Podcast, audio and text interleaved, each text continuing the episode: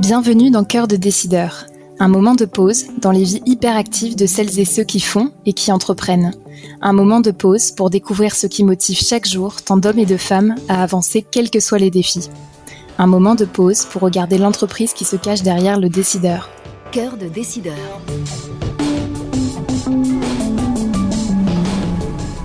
Dans cet épisode, nous recevons Hugues de Buyer-Mimer. Bonjour. Bonjour. Hugues de Buyer-Mimer, vous êtes le directeur général de Deal Labs, un réseau social de recherche de bons plans en France que vous avez cofondé en 2011 avec Médéric de Buyer-Mimer, votre cousin. Dans cet épisode, nous parlerons de votre parcours, du concept de votre start-up, des opportunités et difficultés que vous avez rencontrées sur votre chemin, mais aussi de vos éventuels projets à venir. Pour commencer, est-ce que vous pourriez vous présenter et nous expliquer d'où vous venez? Oui, alors j'ai 32 ans, je suis né à Versailles, euh, j'ai trois frères et une sœur, et j'ai vécu la plupart du temps à Saint-Étienne, là où j'y ai fait également mes études. Et désormais, je vis euh, à Lyon depuis 6-7 ans environ. Lorsque vous étiez euh, enfant ou adolescent, est-ce que vous aviez une idée précise de ce que vous vouliez faire? Alors non, je savais pas trop ce que je voulais faire. Euh, je sais simplement que quand j'étais enfant, je disais souvent à mes parents que je voulais être un inventeur. Euh, donc j'avais, j'ai toujours eu envie de créer et d'innover. Euh, je me suis pas forcément retrouvé justement dans le cursus euh, scolaire classique. Ça n'a pas été toujours évident pour moi. Et en fait, là où justement j'ai, j'étais bon, c'était dans la on va dire, dans les, projets du type TPE, PPE, ce qu'on peut retrouver euh, euh, au lycée, donc euh, où euh, on a des, c'est des projets où on doit créer un, un, produit, présenter un produit, faire toute la conception, et c'est en général dans ces projets-là que, que j'étais très bon. Donc non, pour répondre à la question, j'avais pas d'idée précise, mais je, je, savais que je voulais créer. Alors pour pour ça, vers quelles études vous êtes vous finalement tourné et qu'est-ce que qu'est-ce que vous imaginiez à ce moment-là? Alors justement pour le cursus, enfin pour mes études, j'avais pas d'idées précises, donc j'ai pris un peu les opportunités qui s'ouvraient à moi. Donc euh, après mon bac, j'ai eu justement l'opportunité de rejoindre euh, directement une école préparatoire, dans le lycée où j'étais, en PTSI. Euh, donc là, c'était à Saint-Étienne. Donc ça a été un échec parce que j'avais un peu de difficultés euh, euh, au niveau de ma scolarité. Donc j'ai eu la chance de pouvoir me réorienter directement et j'ai eu la chance de pouvoir rejoindre un nouveau programme qui était en train de se lancer à, à dans l'école de Télécom Saint-Étienne à l'époque qui s'appelait Listaz. Donc c'était une prépa intégrée toute nouvelle. Donc euh, j'ai eu la chance d'arriver là. Je pense que via concours, j'y serais pas arrivé. Et, euh, et, justement, arrivé à la quatrième année euh, de cette école-là, je comptais me spécialiser plus en imagerie et optique, donc pour avoir euh, pour m'orienter justement dans la conception peut-être d'optique pour appareils photo, c'est ça qui, me plaisait. Et c'est à ce moment-là également où j'ai pris la décision de me consacrer à Deal Labs à 100%. Donc je suis pas allé au bout. Donc euh, votre votre cousin Médéric et vous étiez étudiants, encore étudiants lorsque l'idée de, fonder ce, site de bonnes affaires est, est née. Pouvez-vous nous expliquer comment ça s'est passé dès le début, puis concrétiser? Oui, alors à l'époque, euh, avec mon cousin, donc Médéric, on se voyait deux fois par an. Globalement, c'était une fois pendant les vacances d'été et une fois en décembre pour Noël. Et plusieurs années de suite, euh, Médéric, euh, justement, il me parlait d'un site qu'il utilisait à titre personnel, donc qui s'appelle qui s'appelle toujours Hotkedit à l'heure actuelle, qui est le site, qui est un site de bons plans communautaire en Angleterre. Et il achetait des jeux vidéo justement là-bas parce que c'était moins cher qu'en France. Et euh, il me disait, il me disait souvent qu'il aimerait bien retrouver une communauté similaire française euh, pour euh, partager sur le sujet des, bons plans. Et au bout de deux, trois hivers, justement deux, trois Noëls, on a commencé, j'ai commencé à lui dire, ok, bah je te suis, on, je, on peut lancer le projet à deux et on, on peut essayer de, de, de créer ça ensemble à cette époque-là, justement, on était sur la période lycée, début de, d'être étudiant. Donc Médéric qui préparait un diplôme de comptabilité gestion et moi j'étais justement euh, à Télécom Saint-Étienne. Euh, et notre objectif c'était vraiment de de rendre accessible donc le bon plan et de permettre à Monsieur Tout le Monde de s'y retrouver un peu dans dans l'océan de promo parce qu'il n'y a pas toujours que des bonnes promos justement. Et euh, en gros voilà, le projet nous a il nous a pris un peu de temps au démarrage et beaucoup beaucoup de temps même d'ailleurs. Et c'est ça qui nous a un peu euh, pas vraiment laissé le choix euh, sur le choix de vouloir arrêter nos études tous les deux. Donc euh, Médéric il a arrêté juste avant son diplôme et moi j'ai arrêté à la quatrième année donc de mon école d'ingénieur. Quand vous êtes lancé donc au tout début de cette aventure, quel était l'objectif? Quelles, quelles ambitions mettiez-vous dans ce, dans ce projet-là? Alors notre ambition, c'était vraiment de casser un peu les codes de la consommation classique et de mettre en relation les internautes entre eux pour prendre des bonnes décisions d'achat sans se faire justement influencer par des intérêts commerciaux, donc euh, via les marques et les marchands. Euh, donc c'était plus avoir une approche C2C, donc de consommateur à consommateur au lieu de B2C, de professionnel à, hmm. consommateur. Et, euh, et globalement,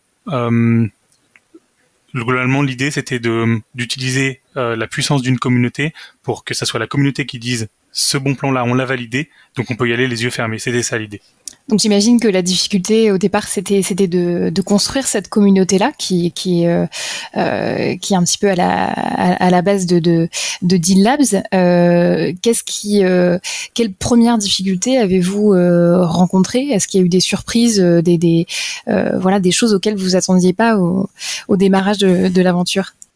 Alors oui, forcément, quand on lance une société, il y a toujours des surprises, ça c'est sûr.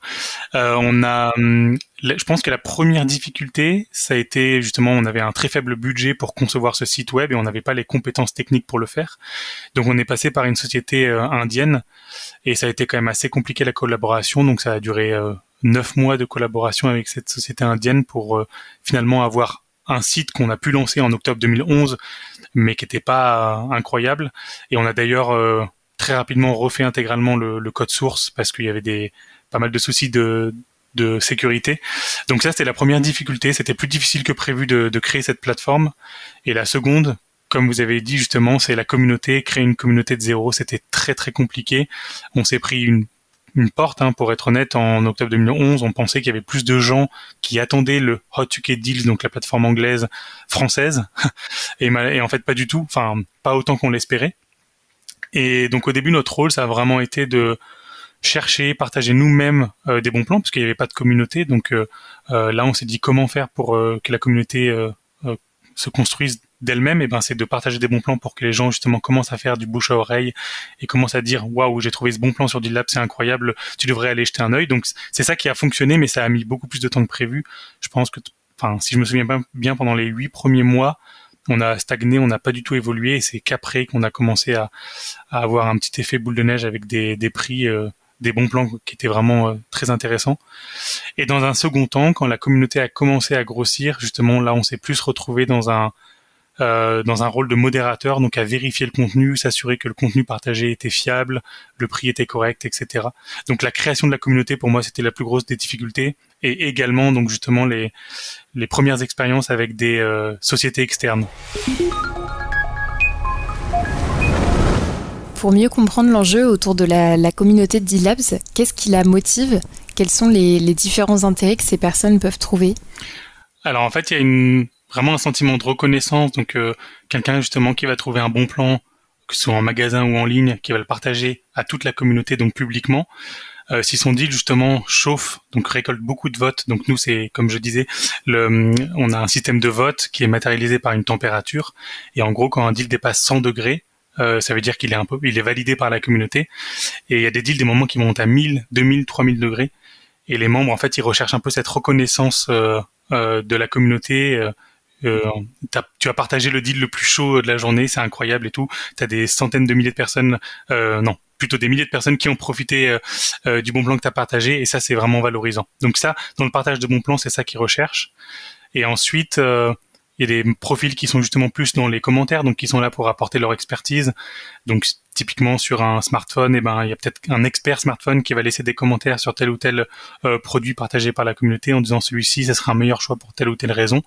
Donc là, l'intérêt il est différent pour le membre qui laisse des commentaires.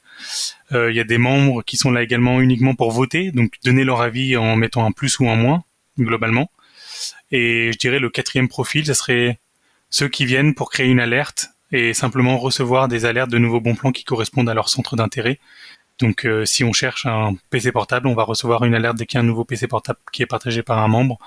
Donc voilà, les, pour moi, les quatre profils euh, de la communauté d'e-labs.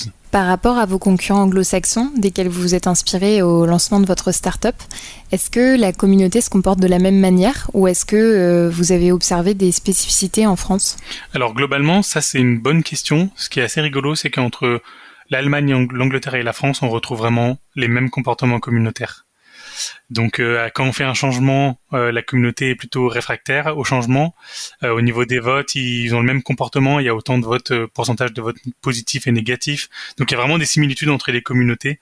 on voit pas on voit pas de grandes différences liées à la culture d'un pays ou d'un autre. Le temps que tout ça se mette en place, euh, est-ce que vous avez été en mesure de les premières années de, vous rémunérer ou même de, recruter pour euh, développer davantage l'entreprise?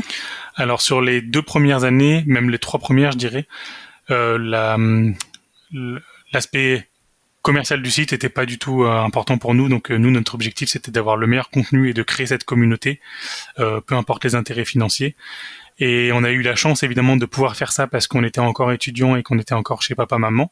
Euh, donc on n'avait pas forcément besoin de, salaire à cette époque-là. Et ça nous a permis également de tous les revenus qu'on générait, en fait, de les mettre de côté et de se dire peut-être que quand on aura besoin un jour, on pourra recruter avant même de penser à se verser un salaire. Et c'est ce qu'on a fait au bout de un an et demi, deux ans, on a commencé à recruter nos premiers modérateurs donc euh, sous contrat, et un peu plus tard, on a commencé à, recruter nos premiers euh, développeurs pour euh, mobile, donc Android et iOS, pour développer les applications mobiles. et à ce moment-là, on a commencé à se verser nos premiers salaires, mais c'était vraiment pas une priorité, ça a pris deux, un peu plus de deux ans, je dirais.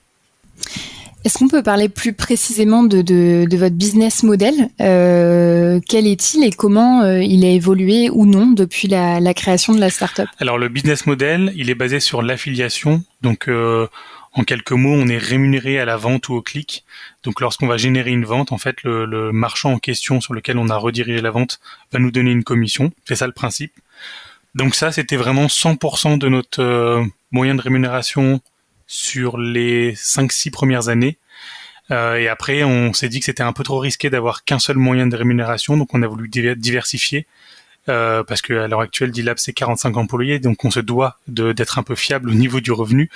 Et euh, là, on a développé euh, des outils pour justement essayer d'avoir des emplacements sponsorisés, donc des emplacements fixes qui sont clairement identifiés sur la plateforme, pour essayer de diversifier un peu le revenu et d'avoir d'autres sources. Comment est-ce que vous vous positionnez aujourd'hui sur le, marché français de la recherche de bons plans euh, Quels sont vos, indicateurs de performance, que ce soit en termes de, fréquentation ou de, chiffre d'affaires? Alors si on se base sur le site SimilarWeb, donc qui est un site qui recense tout le trafic mondial euh, sur euh, les sites internet, en fait on est classé donc premier dans la catégorie coupons et réductions en France et neuvième dans la catégorie coupons et réductions mondiale. Donc c'est euh, nous on est vraiment très heureux d'être à ce niveau-là évidemment. Et de manière générale, on se retrouve centième justement des sites euh, français, euh, donc toutes catégories confondues. donc ça aussi on en, est très fier. Et globalement par mois, on a 25 millions de visites par mois, on a 20 000 deals postés par mois et on a une communauté justement de 1 million 400 000 membres. Pendant la crise du, coronavirus, le e-commerce s'est développé euh, en quelque sorte à, marche forcée, euh, à une vitesse qui était assez spectaculaire. Euh, quelles conséquences positives ou négatives est-ce que ça a pu avoir sur votre activité? Alors en fait, on a vraiment ressenti lors du premier confinement une hausse d'activité de manière générale. Donc c'était les gens ont vraiment plus commenté sur la plateforme, on partageait plus de deals, on voyait qu'ils étaient plus présents sur le smartphone puisqu'ils étaient chez eux. Euh, donc en fait, on a bénéficié indirectement de, de la pas que de l'augmentation du commerce, mais surtout du fait que les gens étaient en confinement de notre côté. Euh, et ensuite, ça s'est un peu estompé tout au long de l'année. Je veux dire, c'était moins puissant que le premier confinement. Et là, depuis euh, ce début d'année, ça s'est un peu calmé. On se retrouve un peu plus sur une année classique et sur une croissance par rapport à 2019. À ce sujet, euh, quel est votre regard sur, euh, sur l'avenir du e-commerce, sur le, l'avenir des magasins physiques? Euh, Je crois que vous avez écrit une, une, une tribune à ce sujet euh, pendant l'année. Quelle est votre, votre perception?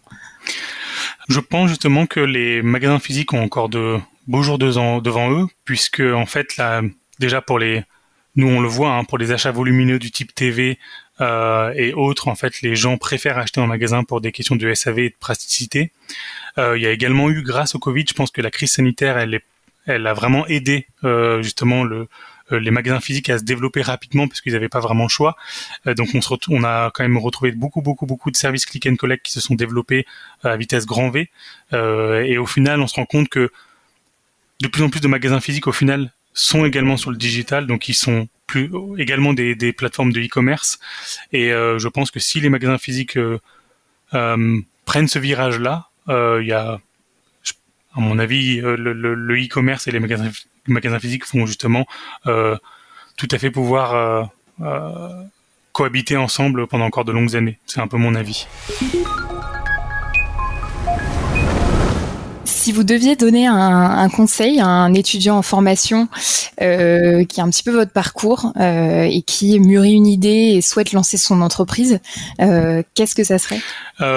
Pour moi, le plus important, c'est de s'entourer des bonnes personnes et de trouver des personnes en qui on a confiance évidemment et qui sont plutôt complémentaires à son propre profil. c'est mon point de vue, mais je pense que je n'aurais pas supporté de lancer le projet seul parce qu'il y a trop de, difficultés qui sont difficiles à justement à, à, à, passer tout seul. Donc avec mon cousin, on s'est beaucoup entraidé, on s'est beaucoup supporté, et ça, ça m'a, enfin pour moi, c'était c'est un peu la clé de la réussite également. Il faut de la résilience. Et le dernier point, je dirais qu'il faut donc s'assurer que son projet a du potentiel et peut fonctionner. Et si c'est le cas, faire tout pour y parvenir. Et nous, c'est ce qu'on a fait. Et sur le, le, le, sujet de d'avoir un associé qui, qui fait aussi partie de sa famille, euh, est-ce qu'il y a des choses qui sont qui sont différentes selon vous euh, du fait de, de voilà d'être assez proche de la personne avec qui on, on s'associe? Je je pense que c'est une bonne chose d'être proche de la personne avec qui on s'associe parce que à mon avis, on met un peu plus de euh, l'eau dans son vin dans certaines situations. Euh, et on se dit que quand même au final ça reste son cousin, donc on a évidemment on s'est engueulé plein plein de fois, mais le fait que ce soit mon cousin, peut-être ça a estompé un peu plus vite certaines euh, disputes. Donc euh, pour moi c'était vraiment un point positif. Avec le recul, est-ce que le fait d'avoir interrompu vos études pour vous lancer directement vous a donné le sentiment de, de, de parfois avoir manqué certaines étapes?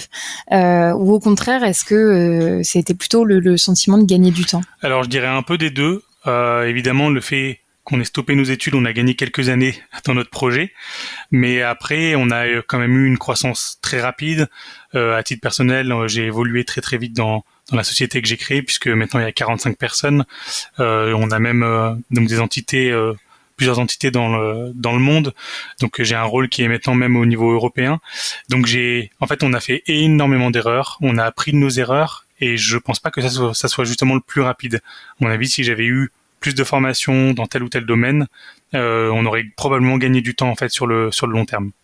Est-ce que vous êtes formé au fur et à mesure au gré des expériences ou avez bénéficié de, de, de, de formation euh, euh, au fil du développement de l'activité? Comment ça s'est passé de ce côté-là?